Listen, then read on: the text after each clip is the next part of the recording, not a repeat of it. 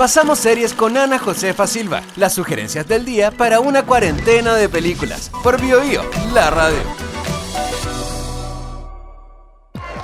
En estos extraños tiempos de pandemia ha sido inevitable acordarse de una de las mejores y más premiadas series del año pasado, porque ahora nos parece escalofriantemente anticipatoria. Years and Years, la serie británica producida por la BBC.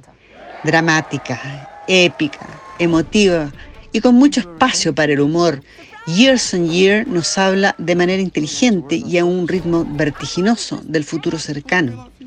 Y pone el dedo en la llaga en temas como el populismo, migraciones descontroladas, catástrofes medioambientales, desastres económicos, de cómo la política, nacional e internacional, la economía y aquello que ocurre fuera de nuestra frontera nos afecta de manera muy directa.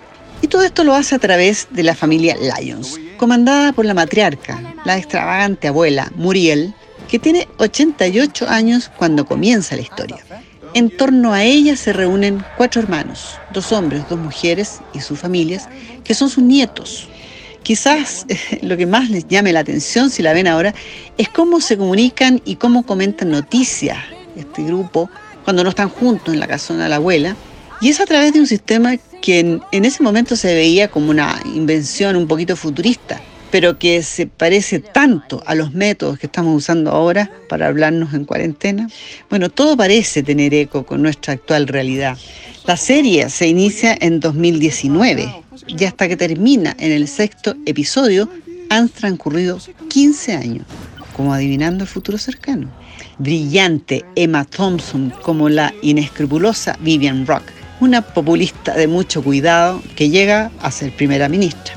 La pueden ver en HBO Go. Son seis episodios de una hora cada uno. Quedarse en casa y compartir las sugerencias de Ana Josefa Silva. En Bio, Bio la radio, en buena compañía.